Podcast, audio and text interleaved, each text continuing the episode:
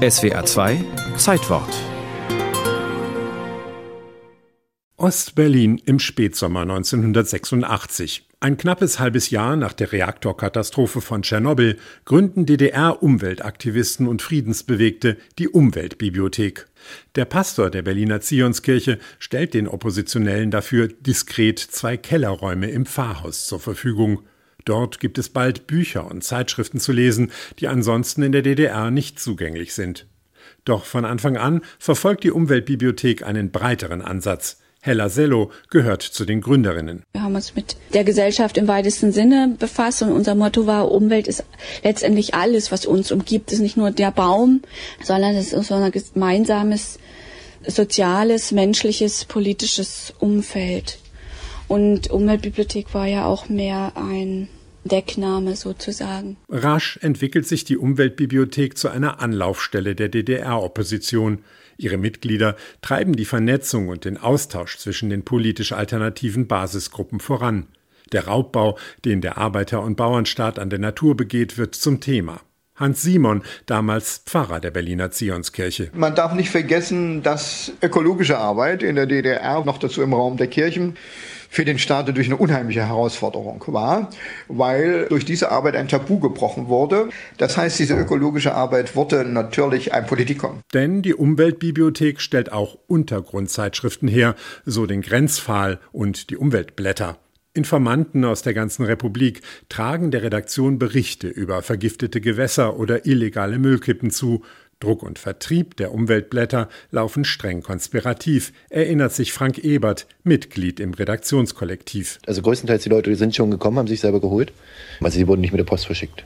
Es waren auch nur bestimmte Leute, die die gekriegt haben. Es konnte jetzt nicht jeder kommen und sagen, ich hole jetzt für die Jena offene Arbeit 20 Umweltblätter. Das ging auch nicht. Also wenn wir den Typen nicht kannten, dann hat er den nicht gekriegt. Die Vorsicht war begründet. Die Stasi hatte die Umweltbibliothek von Anfang an im Visier. Ende November 1987 dringt sie gewaltsam in das Pfarrhaus ein, beschlagnahmt Maschinen und Papier. Am Abend meldet das DDR-Staatsfernsehen. Laut Mitteilung der Berliner Staatsanwaltschaft wurden am Mittwoch im Keller eines Nebengebäudes der Zionskirche sieben Personen auf frischer Tat bei der Herstellung staatsfeindlicher Schriften ertappt. Sie wurden zur näheren Untersuchung des Sachverhaltes festgenommen. Womit die Stasi nicht gerechnet hat, die Zivilgesellschaft steht auf. Es gibt Fürbittenandachten, Nachbarn zünden Kerzen vor der Zionskirche an, westliche Korrespondenten werden aufmerksam. Per Westfernsehen dringt die Nachricht von den Vorgängen in der Umweltbibliothek in den letzten Winkel der DDR. Tag und Nacht halten Mitglieder der Zionsgemeinde eine Mahnwache und der Staatssicherheitsdienst wacht mit. Jeder, der kommt und geht, wird beobachtet, bisweilen fotografiert und kontrolliert. Der öffentliche Druck wirkt. Die Verhafteten kommen wieder auf freien Fuß. Letztlich gibt die ungewollte PR-Aktion der Stasi für die Umweltbibliothek dem Widerstand in der DDR Auftrieb. Wolfgang Rüddenklau, einer der damals Inhaftierten. Wir waren so ein Anzeichen dafür, wie fertig gebrochen und unfähig diese SED-Führung mittlerweile ist, äh, Repression durchzuführen. Das war für sehr viele Leute sehr wichtig zu sehen, halt, dass der Kaiser nackt ist und dass man vieles machen kann, was verboten ist, ohne eingesperrt zu werden. Das Ende kommt nicht durch staatliche Unterdrückung, sondern durch das Gegenteil. Mit der deutschen Einheit verliert die Umweltbibliothek als Treffpunkt der Bürgerrechtler an Bedeutung.